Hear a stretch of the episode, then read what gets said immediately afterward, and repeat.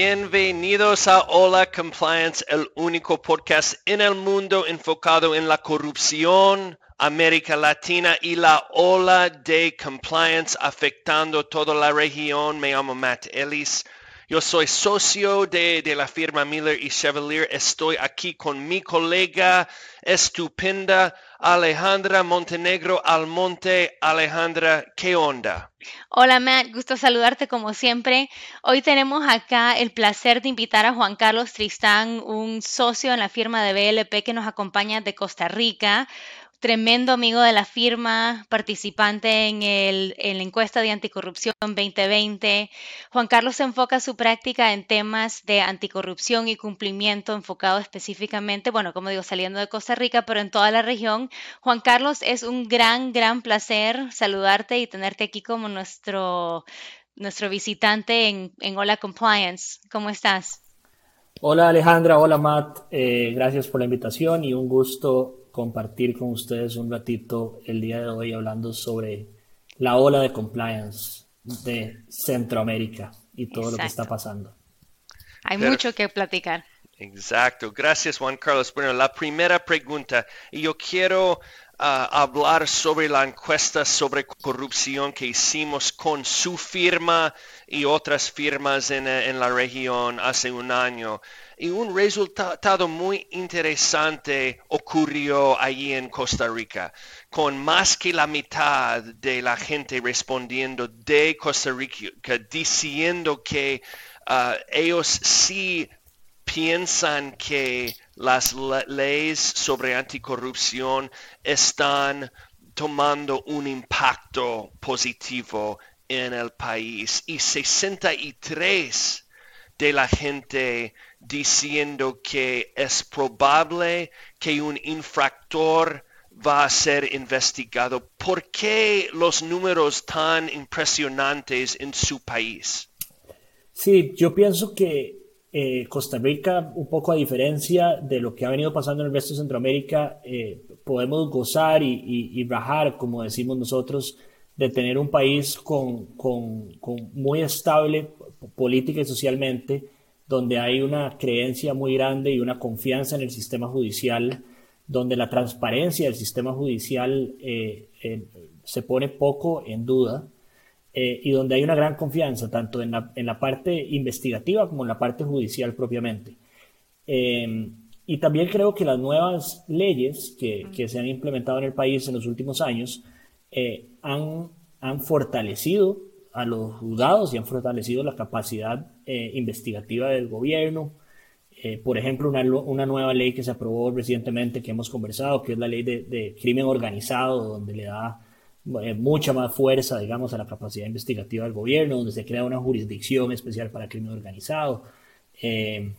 la Procuraduría de la Ética Pública ha aumentado muchísimo, ha habido un aumento en los últimos cinco años, ha aumentado cinco veces la cantidad de casos denunciados de la, la Procuraduría de la ética pública. Entonces creo que, que la gente se siente confiada en denunciar eh, y la gente confía en nuestro sistema judicial. Un punto ahí, Matt, eh, un, talón de Aquiles, un punto que quizás aún nos falta, es que no tenemos legislación de whistleblowers.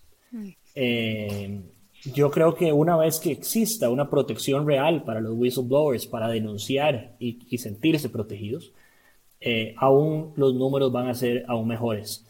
Actualmente los whistleblowers se protegen eh, como una protección normal de testigos en un juicio, pero una vez que inicia el juicio. Y cuando se hace la denuncia hay protección únicamente sobre la confidencialidad de su denuncia, pero no hay una protección de retaliation ni de discrimination ni de, y de protección en general. Eh, y tampoco hay premios, ¿no? Tampoco es como el, Whistleblower Act en los Estados Unidos donde se premia a, las personas. Pero entonces, habiendo dicho eso, creo que hay confianza y creo que esa confianza eh, solo va para mejor. Así que estamos bien. Impresionante, ¿verdad? Que se haya generado tanta confianza. Bueno, la historia de Costa Rica obviamente genera confianza por sí mismo, pero que con la reciente aplicación e implementación de la ley, como dijiste, de crimen organizado, también la ley 9699 que se enfoca más en materia de anticorrupción, que aún siendo recién relativamente recientes, esas leyes, ya se están generando tantos casos, Juan Carlos. Y nos llama la atención y nosotros hemos platicado verdad sobre el caso que acabamos de ver hace un par de semanas que nació en Costa Rica, que se le refiere, ¿verdad?, como el caso Cochinilla, pero quizás nos puedes contar un poco más qué es el enfoque de ese caso y, y qué se espera, qué se está viendo en Costa Rica. Sí, el caso Cochinilla, que la verdad es que es un nombre bastante feo. Y Cochinilla es como es un pequeño insecto que eh, es, una, la verdad nadie entiende por qué pusieron un nombre tan feo. Eh, pero es como nuestro pequeño lavallato, realmente, en la estructura del caso.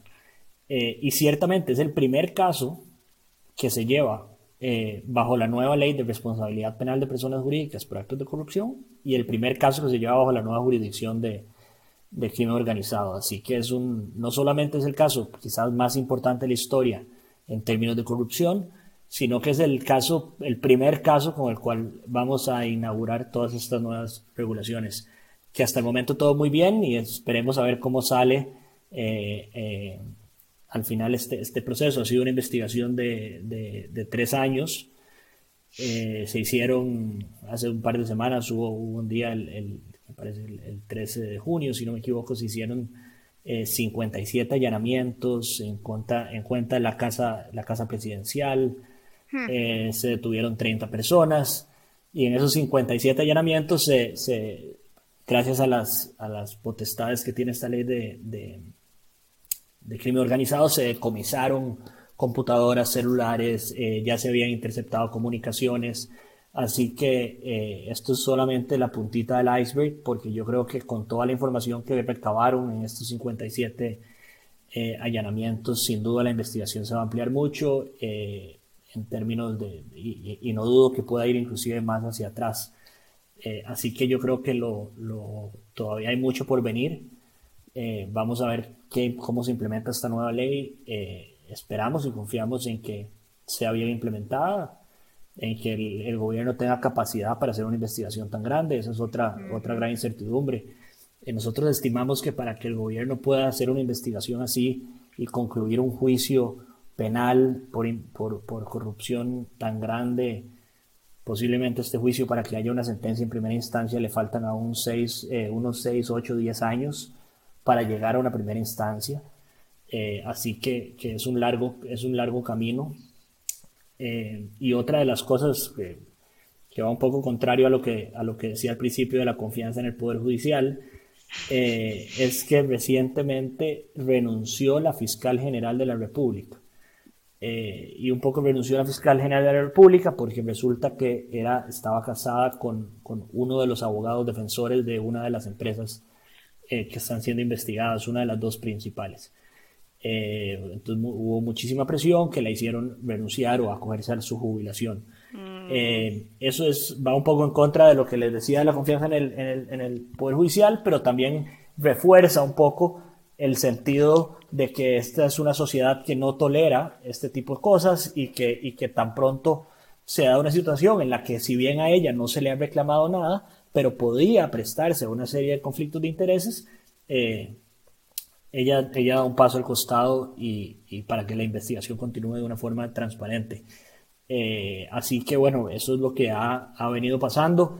El, el, caso ha tomado también... Eh, otro, un twist distinto y es que también las autoridades de antitrust, de anti, antimonopolio, de competencia mm. del país eh, ya se involucraron y ya están haciendo una investigación también contra las principales compañías porque entre ellas se ponían de acuerdo para ofertar, digamos, de forma distinta en, los carteles de licitación eh, e inclusive entre empresas pagaban a otras empresas para que retiraran sus, sus participaciones en, los, en las licitaciones, así que eh, yo creo que va a haber mucho avance en los próximos meses o en los próximos años, inclusive en la parte de corrupción eh, y también en la parte de competencia.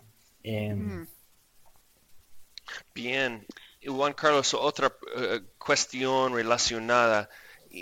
Respecto a esa investigación, ¿qué ¿Cómo estás aconsejando a sus clientes, a compañías, a inversionistas ahora respecto a esa investigación? ¿Hay algunas best practices o otras recomendaciones que estás dando a, su client base ahora quien puede ser afectada uh, respecto a, esta investigación? Sí, yo creo que una, una recomendación general que hacemos es que para nadie es un secreto que la región centroamericana es una región con, delicada en, términos de corrupción, y no digo solamente Costa Rica, quizás Costa Rica es el menos complicado. Entonces, digo, no es que no hay que hacer negocios o no es que no se puede hacer negocios, es que hay que hacer los negocios de la forma responsable y manejar los riesgos de la forma correcta. Eh, la nueva ley, esta que les mencionaba, la 9699, que da responsabilidad penal a las personas jurídicas, eh, tiene una virtud un poco copiada de los países más desarrollados y es que le dice a las empresas, vea, si usted tiene un programa de cumplimiento que cumple con ciertas características, usted puede optar hasta por un 40% de reducción de sus sanciones. Entonces, esto ya es una motivación para nuestros clientes y esa es un poco la recomendación, es que se implemente un programa de cumplimiento de acuerdo a los estándares, no solo internacionales, sino también a los estándares de, nuestro, de nuestra ley anticorrupción, para que usted pueda mitigar el riesgo, eh, eh, eh, manejar el riesgo, y en caso que algo sucede mal, porque siempre algo puede suceder mal, eh, usted pueda mitigar la multa hasta un 40%. Entonces, eh, un poco la idea es que hay que tener mucha precaución y que hay que implementar las, las medidas correctas. Eh, esto de la mano a que no solamente estamos en una región complicada, sino que el gobierno estadounidense ya ha dicho que la lucha contra la corrupción es una prioridad número uno para el gobierno, que la lucha contra el lavado de activos, contra la ciberseguridad, contra es prioridad del gobierno y también ha dicho que va a poner especial énfasis en Centroamérica y va a cooperar con los gobiernos para investigar. Así que creo que estos son suficientes alertas para nuestros países y nuestros clientes eh, que hay que hacer las cosas de forma correcta, de forma transparente eh, y con buenos programas de, cumplimiento. Y a los otros clientes que de una u otra forma tienen relación con empresas que están relacionadas, en el caso Cochinilla, eh, ahí hay que ver caso por caso para ver cómo la participación de las personas o de las empresas involucradas en el caso Cochinilla pueden tener algún impacto con sus relaciones comerciales o sus relaciones crediticias eh, a futuro, más allá del impacto eh, reputacional que también está existiendo en el, en el país. Qué bien, Juan Carlos. a mí, a mí en lo personal me encanta oírte hablar sobre los anuncios ¿verdad? de la administración del presidente Biden enfocándose en Centroamérica, porque se han enfocado en Guatemala, en Honduras en El Salvador, ¿verdad? en el Triángulo Norte, pero ha tenido su impacto por lo que oímos en Costa Rica también. No es que están absueltos del alcance de los Estados Unidos, sino que se entiende de que es la región centroamericana en sí que ha sido el enfoque.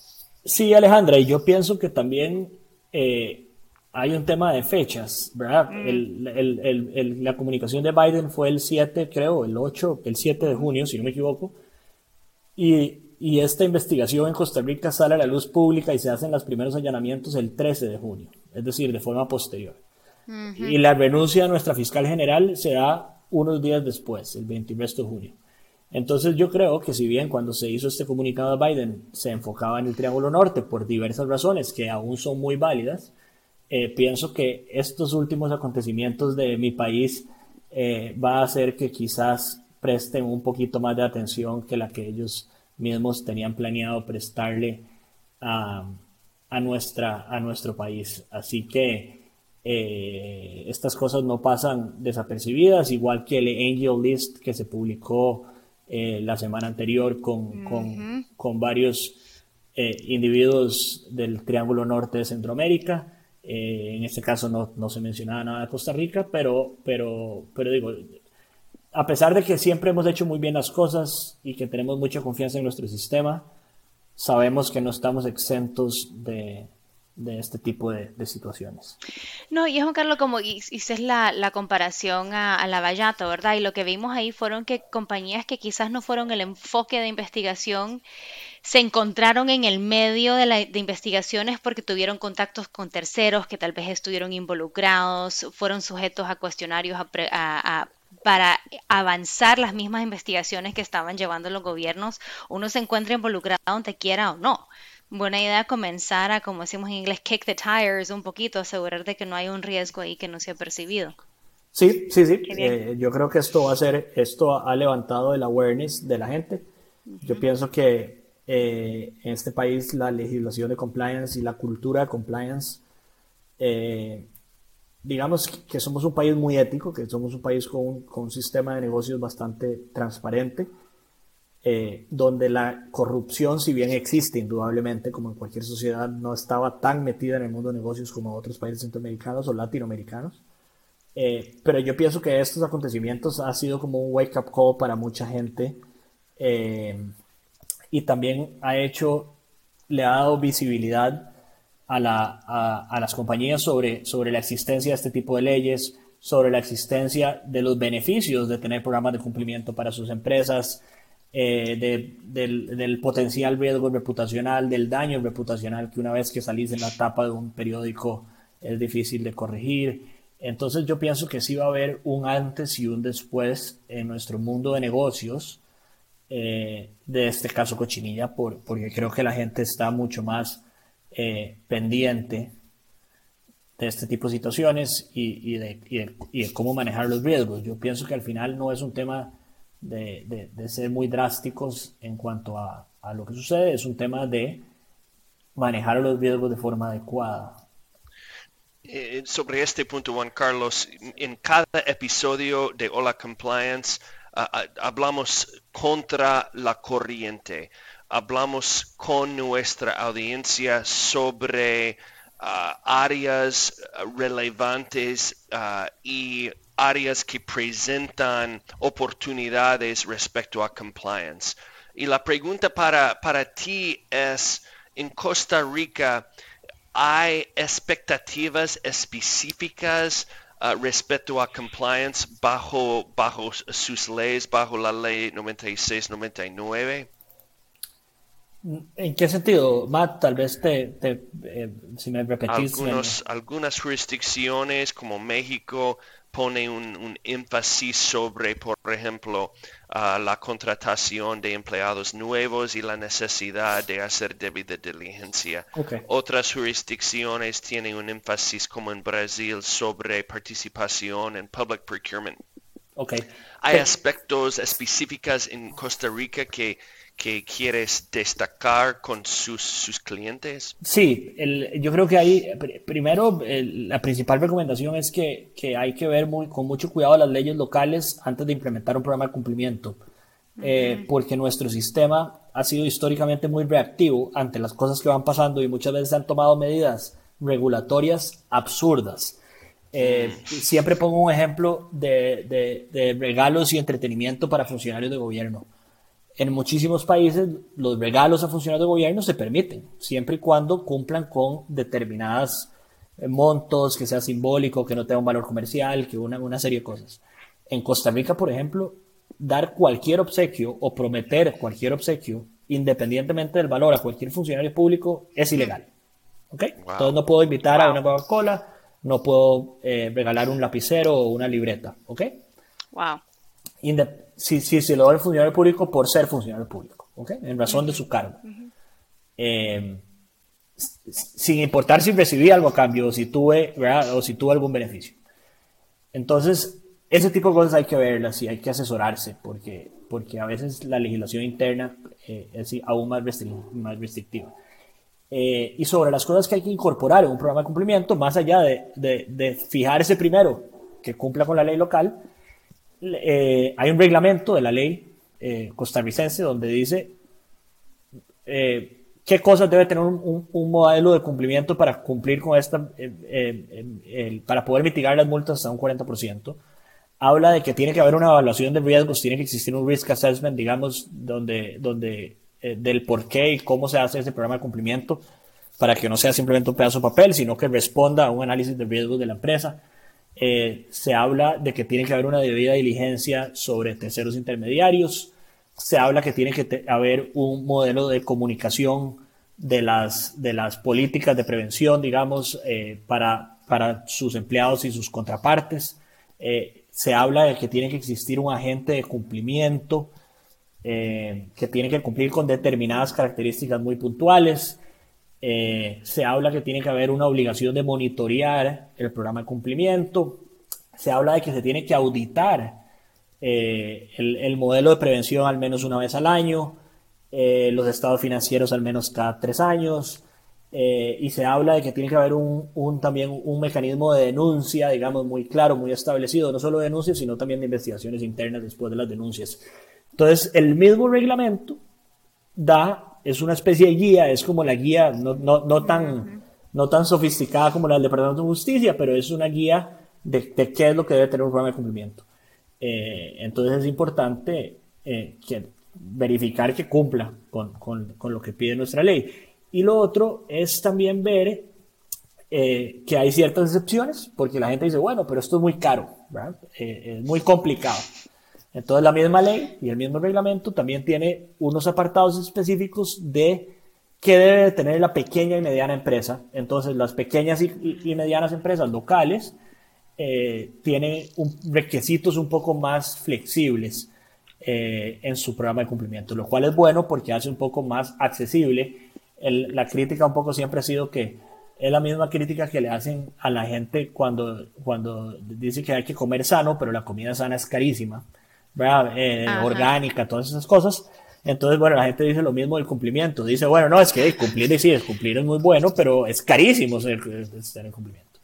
Entonces, yo lo que creo es que, eh, que de esta forma, digamos, da una herramienta un poco más eh, económica y accesible para que las personas puedan cumplir me encanta esa, ese ejemplo con el comer, comer bien, porque es cierto, es el mismo concepto. Y finalmente, Juan Carlos, queríamos cerrar con, nos habías platicado sobre el beneficio que puede tener una empresa que cumple con todos estos elementos, ¿verdad? Hasta una reducción de 40% de una multa. ¿Se ha visto, se, hay empresas que han se han beneficiado de eso todavía, no? No, no, Esto estamos ahora, es una ley muy nueva, estamos viendo, estamos en el medio del primer caso. Eh, todavía no sabemos cómo se va a procesar. Eh, tener el programa de cumplimiento es uno de, de, de, tres requisitos o de cuatro requisitos que trae la ley.